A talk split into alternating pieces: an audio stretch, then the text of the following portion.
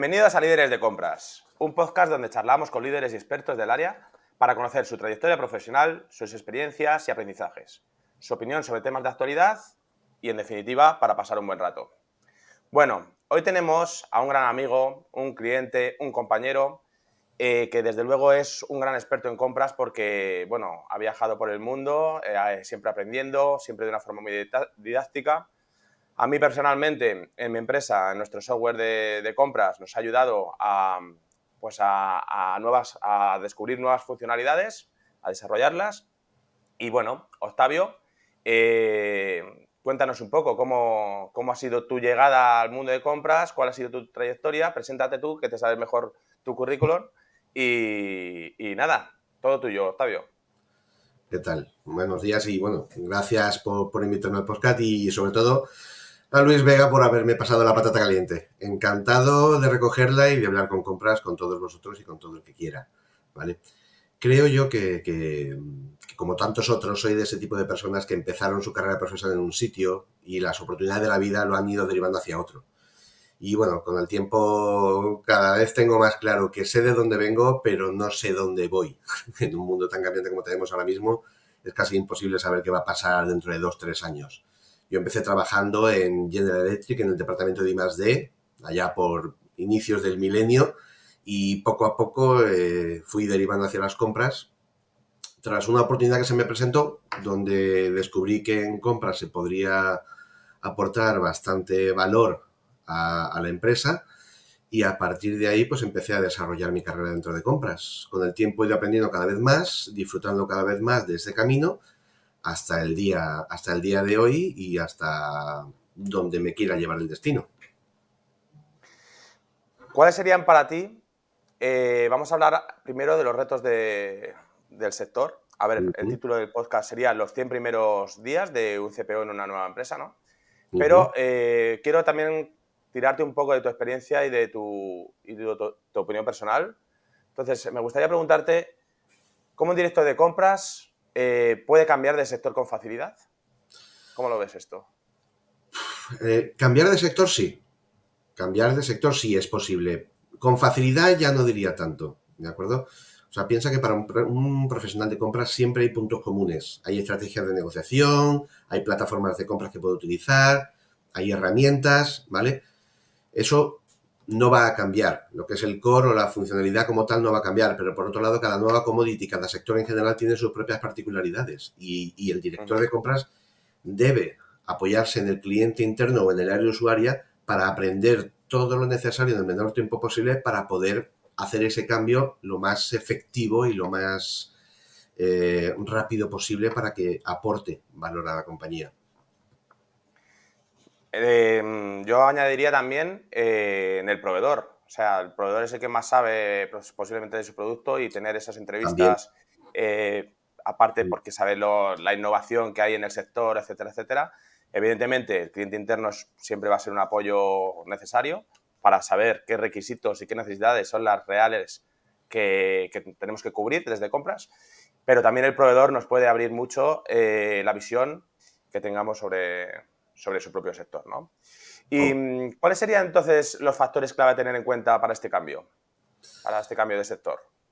Yo creo que precisamente por lo que has dicho, también porque hay que apoyarse tanto en el cliente interno como en los proveedores, el factor principal son las ganas de aprender. O sea, eso es imprescindible, no, no hay otra. En cada nueva empresa es una nueva oportunidad de aprender, de aportar tus propios conocimientos, de enriquecerte como profesional, pero además hay que tener eh, inteligencia em, emocional. Quiero decir, o sea, no solo te vas a tener que adaptar al nuevo ambiente de trabajo y un nuevo equipo, sino que la empresa también tendrá que hacer un ejercicio de adaptación para hacerte a ti un hueco eh, en, su organigrama y en su forma de trabajar. Entonces, eh, creo que ambas cosas son básicas e imprescindibles para poder tener éxito. Si no eres capaz de encajar o no eres capaz de aprender todo lo nuevo que vas a aprender en ese nuevo trabajo, todo lo que necesitas para poder desarrollarlo, entonces tendremos un problema. Está claro. Eh, tienes que tener muchas ganas, mucha proactividad y sin duda una mente abierta para, seguir formándote y aprendiéndote durante toda tu carrera. Esto no, hay duda. Vale, vamos a empezar ya con más en concreto con lo que con, lo que hemos decidido que iba a ser este segundo podcast, ¿vale? Entonces vamos a empezar con los primeros 100 días en una nueva empresa. Y entonces aquí eh, me gustaría preguntarte eh, sobre mm, estos aspectos claves en los primeros 100 días eh, para realmente demostrar tu valor y que, sean, y que la empresa ha acertado con incorporándote, ¿no? Por ejemplo, em, cuando llegas a una nueva empresa, ¿qué es lo que deberías hacer como responsable de compras? Nada más aterrizar.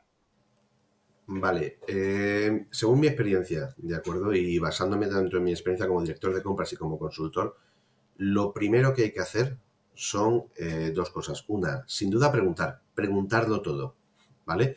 Hay que preguntar cómo funciona la empresa y sobre todo, por qué lo hace de esa manera y no de otra, ¿vale? Cosa que muchas veces cuando uno es consultor piensa que tiene todas las respuestas y entra a saco diciendo, pues oye, esto está mal hecho, esto se tiene que hacer así. Y puede que algunos procesos vistos desde fuera nos puedan parecer absurdos, pero que quizá tenga su razón de ser. Con lo cual, lo primero de todo es, saber y comprender cómo funcionan las cosas en esa empresa y por qué funcionan así. Eso es básico. Claro. Em, bueno, tú has sido consultor de compras, has estado en cliente, sabes que nosotros también hacemos proyectos de consultoría. Para nosotros es, es primordial hacer un análisis de la situación actual por esto que tú dices. Nosotros siempre tenemos que analizar la estrategia de la empresa, preguntar y preguntar no solo, bueno, a todas las áreas de la empresa, porque al final compras no deja de ser una función eh, muy transaccional, te tienes que relacionar tanto de puertas para afuera como de puertas para adentro con todos los clientes, con todas las áreas usuarias, ¿no? Porque es a quien damos servicio y debemos estar muy alineados con la estrategia para que nosotros los, bienes y servicios que adquiramos del exterior pues realmente aporten un valor a lo que es la compañía. Entonces, imprescindible entender bien la estrategia, eh, apuntarme aquí pues ese análisis de, datos, evidentemente, que son los puntos de partida para, para nuestro plan de compras, para, ¿no? Eh, para saber también en qué volúmenes nos estamos moviendo, eh, para ver si podemos agregar algunas categorías, etcétera, etcétera, ese desglose de categorías.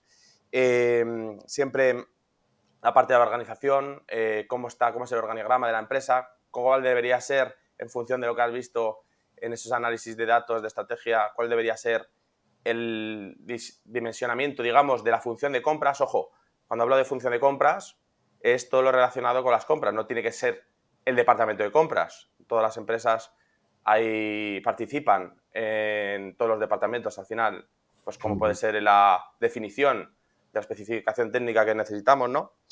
Eh, y también, pues, evidentemente, el análisis de los sistemas que tienes en la compañía y eh, de los que deberías tener, ¿no?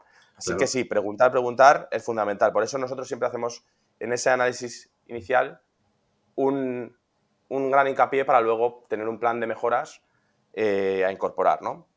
Eh, vale, eh, ¿qué procesos y recursos son los que deberías evaluar como director de compras recién llegado para identificar estas áreas de, mejora y optimización?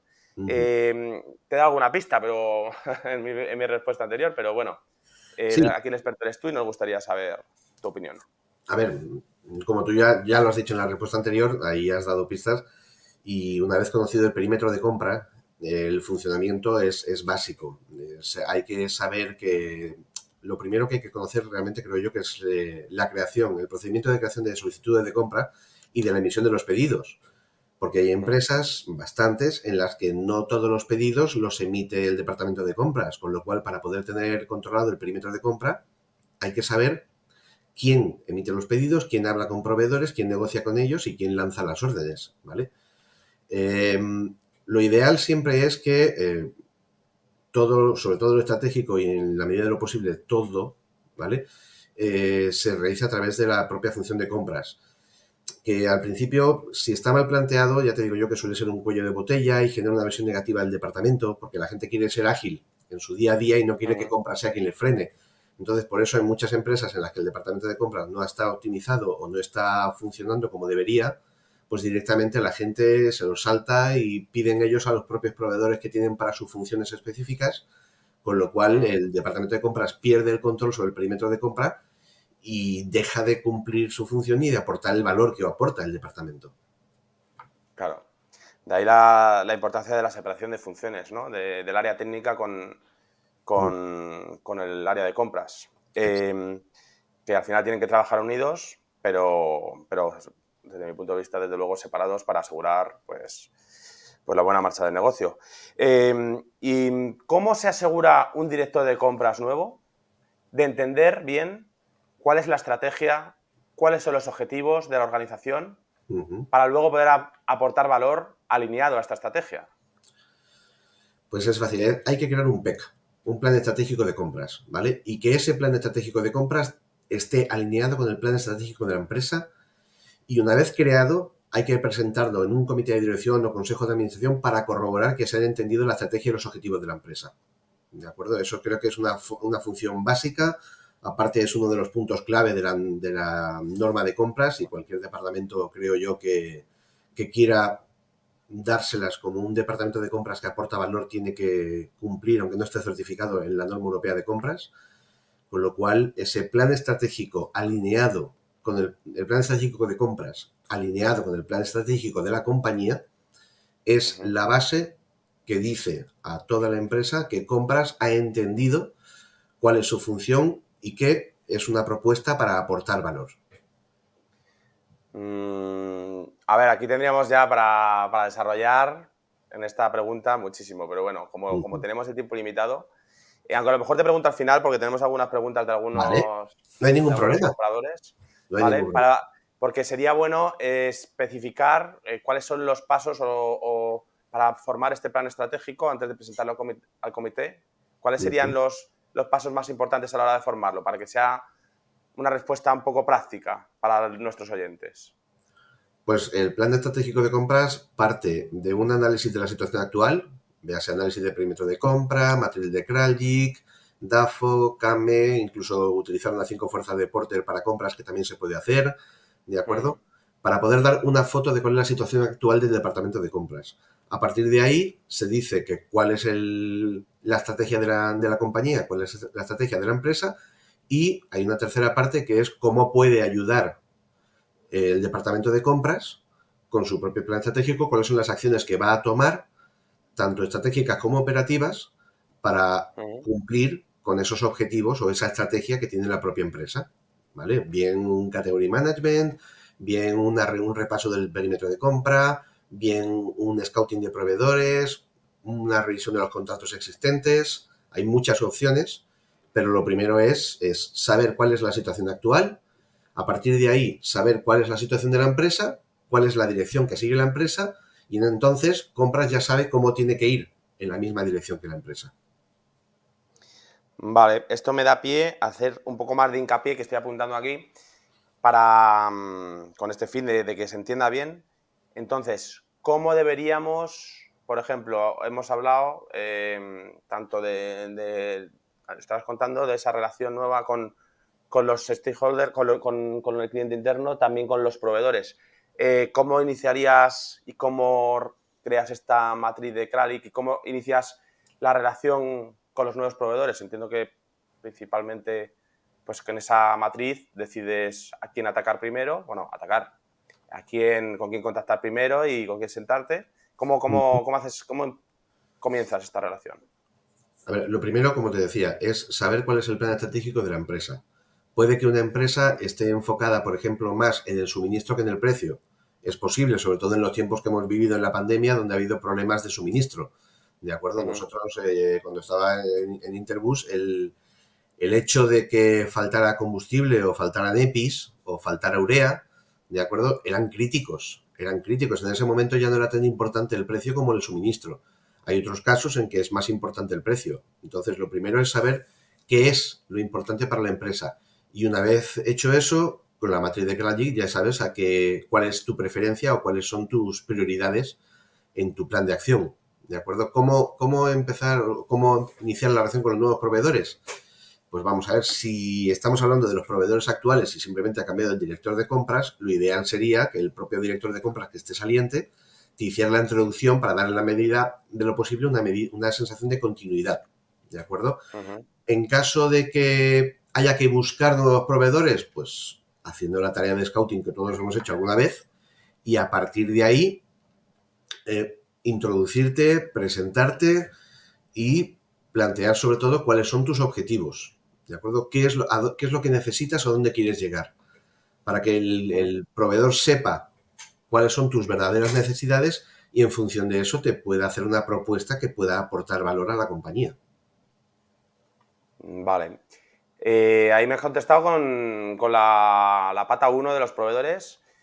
Para establecer relaciones efectivas con las áreas usuarias, con, los clientes internos eh, dentro de la organización, porque esto al final eh, estás llegando a un sitio nuevo y vas a proponer muchos cambios, ¿no? Esto muchas veces eh, trae reticencias, entiendo, otras veces están deseando como agua de mayo que vengas a, como un salvavidas, ¿no? Para precisamente porque hay problemas de, capacidad de suministro, problemas de costes, eh, problemas de, falta de, entrada de innovación, ¿no? Para, la correcta operatividad de la empresa, ¿no?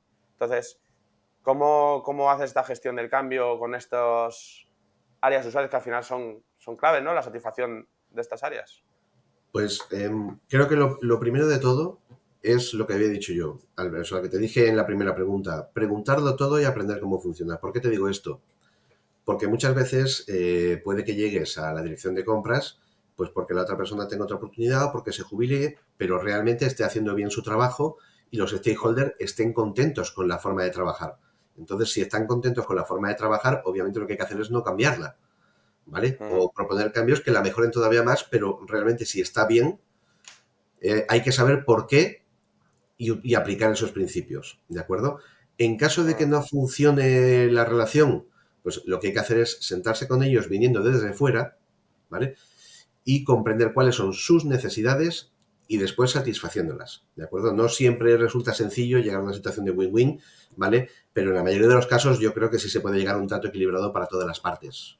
muchas veces eh, cuando la relación ya lleva mucho tiempo mal y se va enquistando, se va enrocando y cuando llega alguien desde fuera con una visión diferente y un punto de vista más fresco, suele haber más apertura para poder llegar a un equilibrio entre lo que se puede y lo que se quiere, que muchas veces, bueno, no tantas, ¿eh? realmente no hay tantas ocasiones en las que los stakeholders quieran algo que sea imposible de conseguir. Puede que sea difícil, puede que sea complicado, puede que sea complejo o puede que simplemente no hayan entendido el mercado, con lo cual tu función es realmente explicarles cuál es la situación del mercado actual para que comprendan y puedan eh, adaptarse a sus necesidades. Claro, em, aquí cuando hay reticencias, yo siempre lo digo, aquí eh, la gente al final es razonable y cuando tú muestras con datos eh, por qué se hacen unas cosas y por qué deberías cambiar o por qué de proveedor tal, pues al final la gente yo creo que es muy razonable, ¿no? Al principio, pues cuando llegas nuevo siempre te vas a encontrar gente de Discolo, oye, este me va a cambiar el proveedor para, para abaratar costes, el servicio va a ser peor, pero al final luego cuando tú, no sé, eh, si tienes una base de datos de del histórico del proveedor, ves las veces que ha fallado, ves el histórico de, otros proveedores que propones, eh, cómo lo han hecho de bien en otros clientes similares eh, y encima tienes un ahorro, por ejemplo, pues que puedes eh, dedicar pues a, un mejor servicio, a, comprar más, a lo que sea, pues al final yo creo que la gente es... cuando, cuando hay datos por medio es muy razonable. Eh, de hecho, cuando tú vas a un comité de compras, el 90% de, o incluso más se despachan rápidamente consensuado entre el área técnica, el cliente interno y, compras. ¿no? Alguna vez puede haber alguna discordancia, que para eso luego se le van a comité de dirección normalmente, pero vamos, al final, una vez eh, plasmado, pues, pues no suele haber problema, creo yo. Em, esto me lleva ya, eh, hablando de datos, Marcia nos preguntaba por vía LinkedIn, LinkedIn em, ¿cómo identificar cuando llegas a una nueva empresa cuáles serían las tecnologías y sistemas necesarios, comprobar si realmente con lo que tienes es suficiente o tienes que buscar una alternativa para trabajar de una forma más trazable, más eficiente, eh, sondear el mercado y proponer incluso una inversión ¿no? en, tecnología para compras. ¿Esto cómo, cómo se trabaja? Pues lo, primero, bueno, aparte de las gracias a Marcia por la pregunta, eh, lo primero que hay que dimensionar el equipo, ¿de acuerdo? Hay que conocer las necesidades y las herramientas de las que se disponen actualmente, ¿vale? ¿Por qué te digo esto? He visto casos donde las herramientas existen dentro de la empresa pero no se utilizan, o bien por desconocimiento, o bien por falta de motivación o de formación, ¿vale? A partir de ahí hay que tener muy claro qué se necesita y qué no se necesita. ¿De acuerdo? Es muy difícil encontrar una tecnología que encaje como un guante en todas tus necesidades. Mm. De modo que hay que, hay que elegir aquella que mejor se adapte, aunque no, aunque no cubra todo lo, todo lo necesario. ¿Vale? Entonces, em, una vez que estás, que tienes esa idea, también tienes que estar bien informado de todos los avances tecnológicos que hay. ¿Vale? Porque van surgiendo, tú lo sabes, van surgiendo cada día nuevas herramientas, nuevas aplicaciones, nuevas formas de trabajar, ¿vale? Y cada cierto tiempo hay que replantearse tanto la tecnología que estás utilizando como los resultados que te da, por si encuentras alguna oportunidad de mejora. Véase, o sea, en departamento de compras, y estarás de acuerdo conmigo, no se diferencia de ningún otro departamento en, en lo que a la mejora continua se refiere. Hay que mejorar constantemente todo lo que se pueda y eso implica revisión tecnológica y de herramientas mm, periódica cada cierto tiempo. Depende de la empresa, pues puede ser cada año, cada tres años o incluso cada seis meses, ¿vale? Por eso hay que medir para poder mejorar.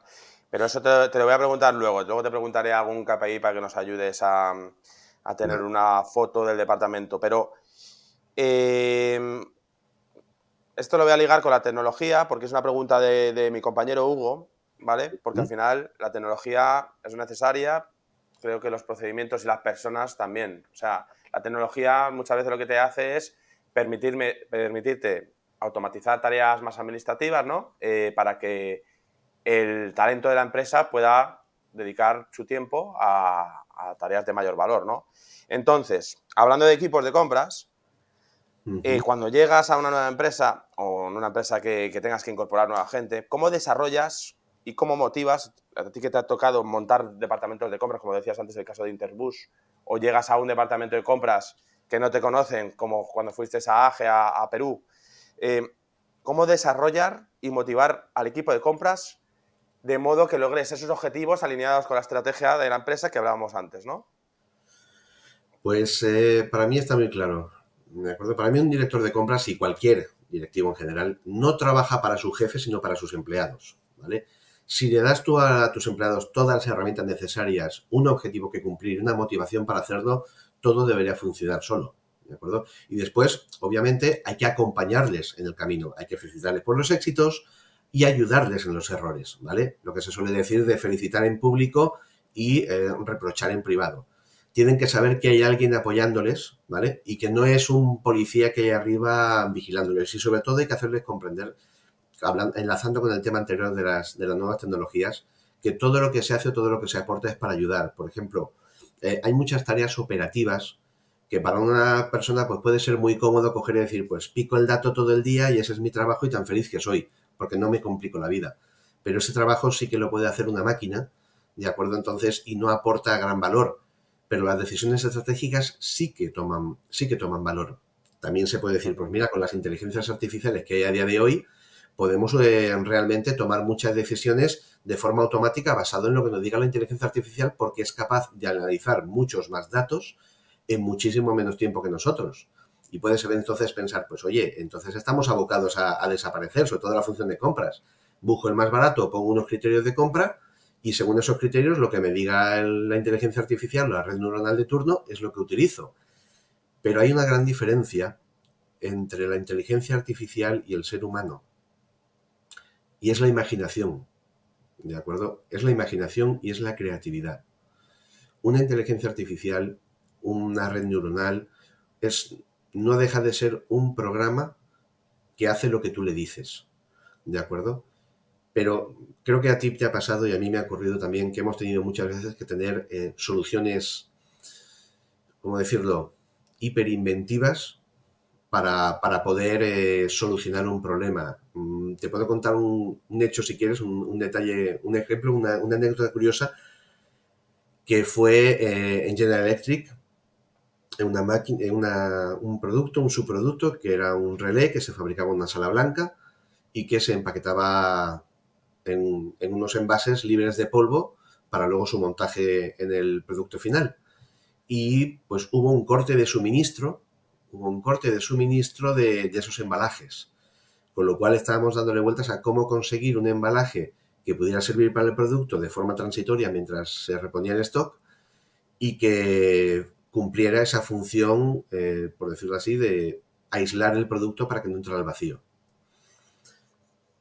Lo que se nos ocurrió, lo que al final se utilizó, preservativos.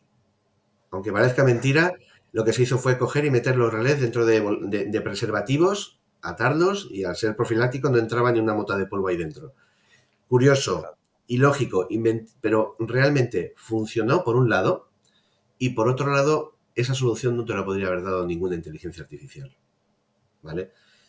Y es igual casi, si quieres poner un ejemplo o una analogía, es la típica de los pilotos de avión. Si el, avión ya casi vuela solo, ¿para qué necesidad tengo el piloto? El piloto lo necesitas para el momento en que haya que entrar en acción. Un aterrizaje forzoso, una maniobra desesperada, una corrección urgente. En ese momento es cuando esa persona que está a los mandos es la que realmente muestra su valía. Y un director de compras también lo tiene que hacer.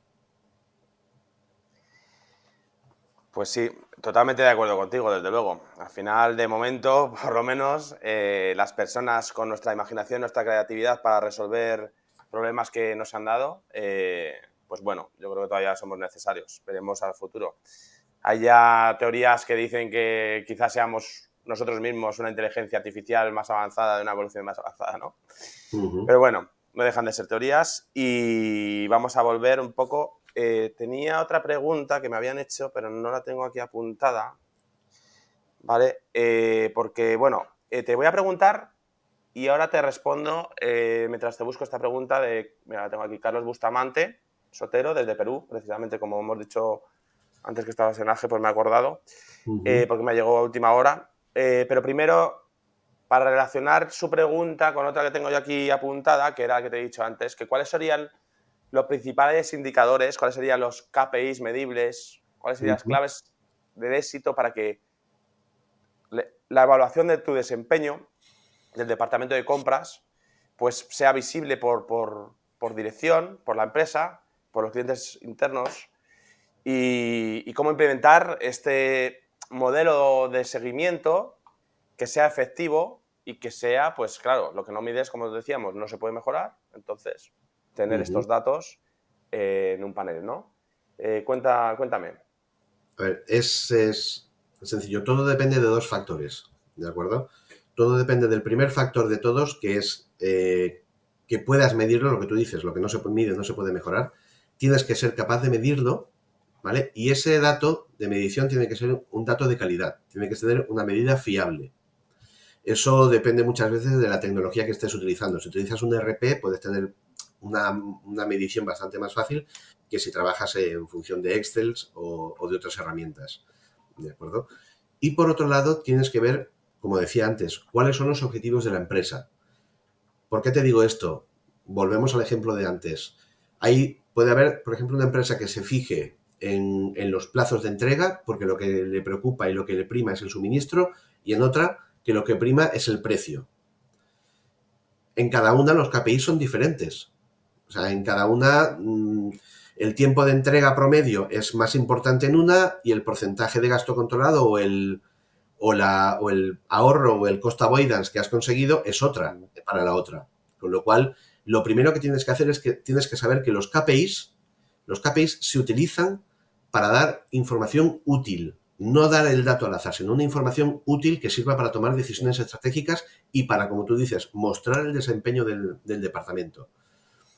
KPIs de compras, ahí todos los que quieras, duración del ciclo de compra, porcentaje de gasto controlado, tiempo de entrega promedio, porcentaje de errores entre pedido y factura, eh, eh, porcentaje de pedidos urgentes, eh, por ejemplo, que se tienen que salir por fuera del, del, del, canal estándar, ratio de defectos del proveedor, ratio de devoluciones, nivel de competitividad de los precios, nivel de satisfacción del cliente interno, eh, retrasos provocados en, facturación por, retrasos en, el suministro de productos. O sea, KPIs todos los que quieras. Hay muchísimos, pero tienen que cumplir dos, para mí, dos parámetros. Uno, que tengas un dato y que el dato sea de calidad y otro, que sea un dato útil, que realmente sirva al propósito de la empresa.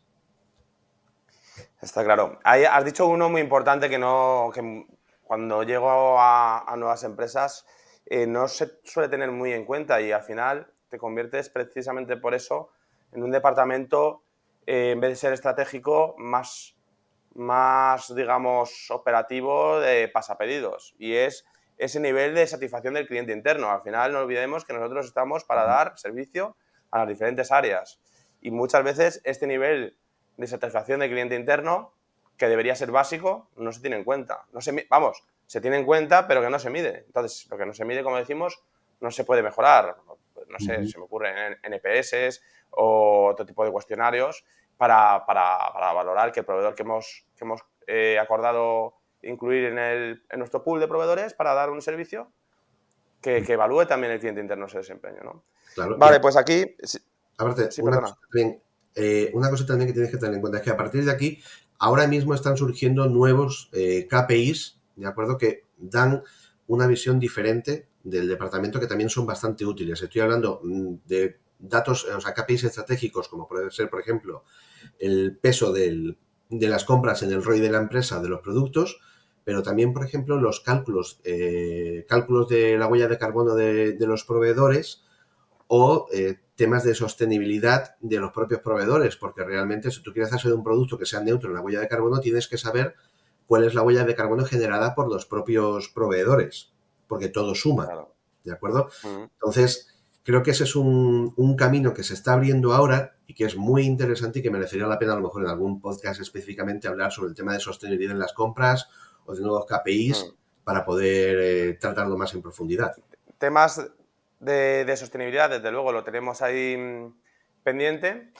Em, de todo lo que es eh, los criterios de ESG, tenemos ya una persona que nos va a ayudar en, este, en esta definición, pero sí que se me ocurre hacer algún documento para compartir eh, de estos KPIs que, que, todo el mundo habla de ellos, pero luego em, cómo se calculan realmente, ¿no? La cual sería la fórmula más adecuada para calcularlos y tener ese dato comparable, medible, eh, para mejorar. Eh, pues voy con la, con la pregunta entonces em, de, Carlos Bustamante Sotero. Em, ¿A cuánto tiempo de ingresar en el nuevo puesto como CPO debemos intervenir los procedimientos y políticas, es decir, actualizarlos y mostrar nuestra mano porque si, o sea, si presentamos los resultados muy pronto, podemos generar, o nuestros procedimientos, podemos generar mucha resistencia y muy demorado, podemos dar sensación de inacción. Entonces, eh, yo ayer le contesté, desde mi punto de vista, eh, ¿cuál, ¿cuándo consideras tú que empiezas, deberías empezar a...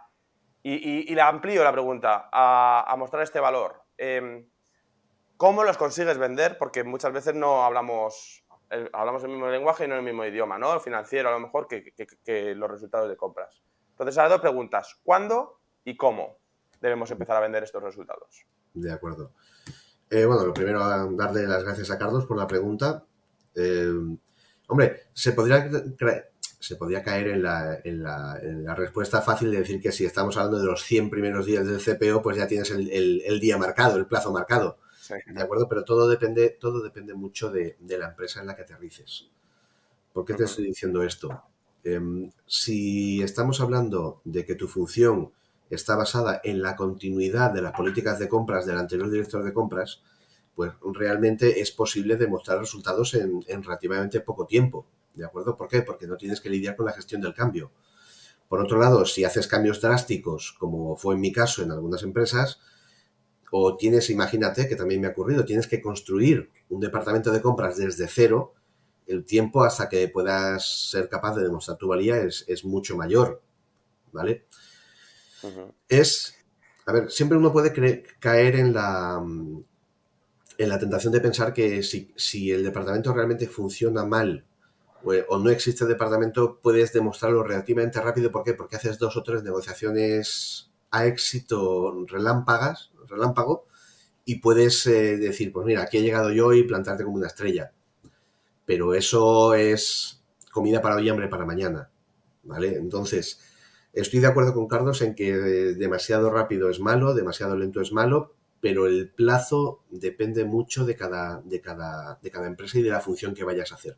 Realmente, si hay que dar un dato, a mí, eh, como decimos en el título, los 100 primeros días me parece muy bien. Con esos 100 primeros días también se, juzga a los CEOs, también se juzga incluso a los eh, jefes de Estado, presidentes de gobierno.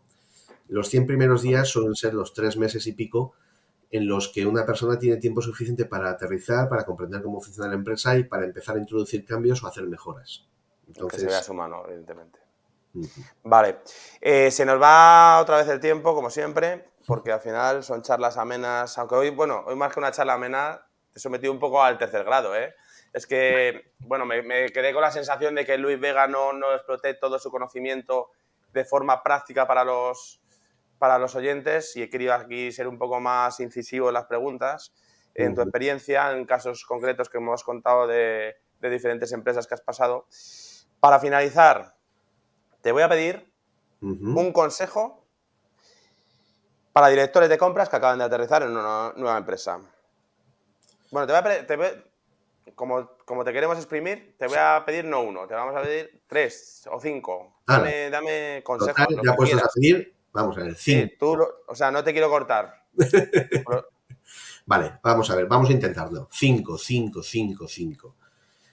Como ya dije, preguntar.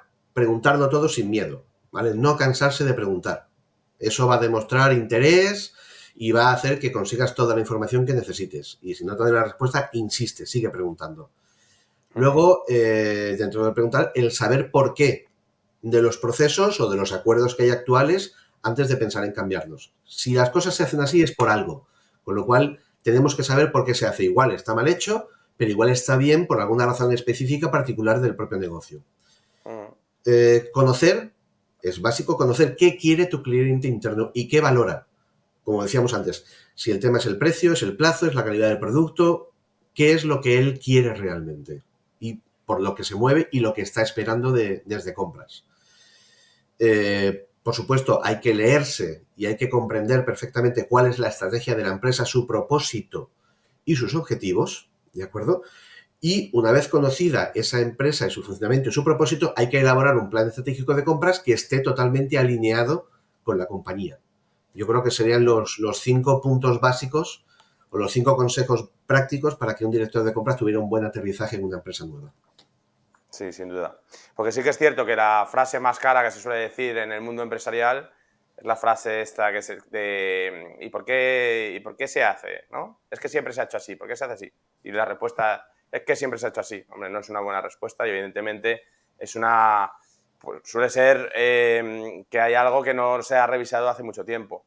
Pero sí que es verdad que luego nosotros, yo por ejemplo, desde la parte de consultoría, que tenemos clientes que prácticamente hacen lo mismo, eh, tienen una idiosincrasia distinta por diferentes motivos y aunque vendan, no sé, los dos jamones, pues por dentro son totalmente diferentes y tienen otros objetivos y al final tienen otra forma de hacer las cosas y por un motivo, además.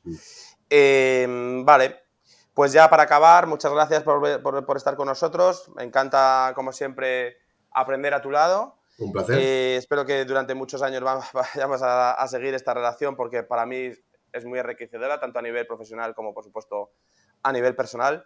Eh, siempre hacemos eh, dos preguntas a los invitados, ¿vale?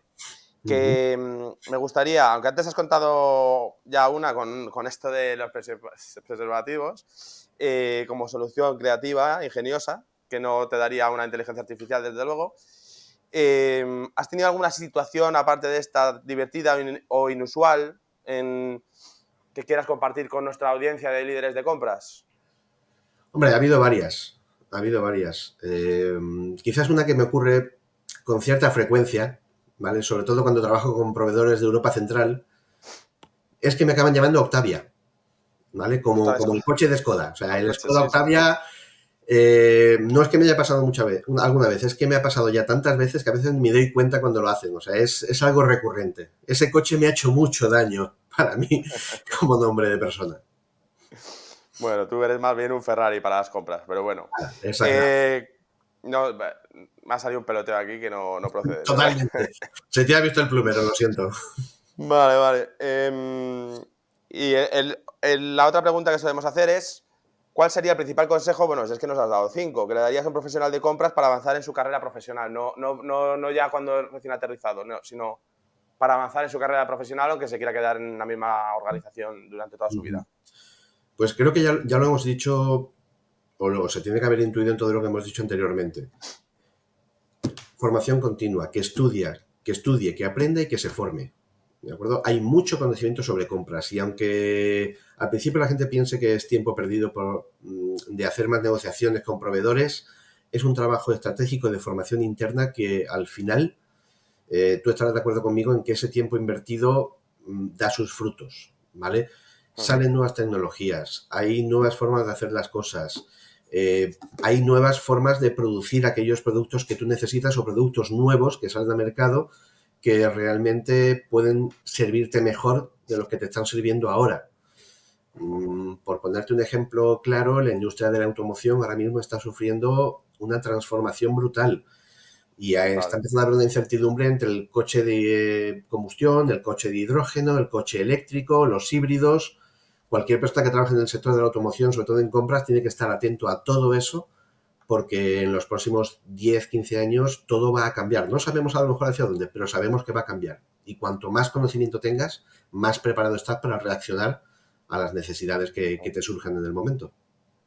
Hombre, sin ir más lejos, bueno, no sé hasta qué punto se puede decir si no me corta. Yo sé que, por ejemplo, Interbus hacía muchos experimentos, ¿no? Y casi todas las empresas de automoción, Interbus, eh, Alsa, Monbus, todas están probando con, todo tipo de, de vehículos e incluso ahora mismo, dentro de poco, va a salir la norma Euro 7 que se está trazando, está cerrada realmente, pero ah. tal y como está escrita, hay, muchas empresas están abocadas a cerrar porque no van a poder cumplir con la norma de emisiones y están buscando soluciones imaginativas, volvemos al tema de antes, que no te pueda dar una inteligencia artificial para poder seguir a flote o para presentar un producto alternativo atractivo. Vale, pues finalizamos, Octavio. Muchísimas gracias por estar aquí. Gracias a vosotros. Eh, mira, eh, yo tengo doy en primicia aquí a aquí le voy a pasar yo la patata caliente, digamos, para que haga un podcast con nosotros. No sé si tú se lo quieres pasar también a alguien, pero es que además es que quiero aprovecharte para, para regalarte este libro por, haber estado con nosotros. Ah, genial. Vale. Eh, Christian Schulz es el, que, famoso tablero de, ajedrez de, las compras. Eh, este habla más bien de cómo de cómo vender al CEO y cómo el CEO debe involucrarse más en, los departamentos de compras. Eh, yo lo que, lo que le digo es que se está, se está empezando a, expresar en inglés, a, o sea, a, hablar eh, castellano, a ver cuándo saca un libro en castellano. Y para, porque la lengua española, pues no sé si es la segunda en todo el mundo. Y la verdad que, creo que, que, lo que tiene que decir es muy importante para los departamentos de compras. Entonces, te voy a regalar este libro y a, Cristian, pues yo le reto a que venga aquí a charlar con nosotros para todos nuestros oyentes de líderes de compras. Eh, Octavio, no sé si quieres decir algo más para finalizar. Nada, eh, daros las gracias por la oportunidad y bueno, con Chris habéis hecho un, fichaje buenísimo, o sea que hay que seguir atento al, al, siguiente podcast a ver qué tal, porque seguro que es mucho más interesante que el mío. Bueno, bueno, Tú no, te quites tampoco galones, que los tienes. Muchas gracias, Octavio. Un, abrazo y ya nos vemos en persona para darte el libro y tomar algo y, seguir charlando sobre compras. Un abrazo. Un abrazo. Hasta luego.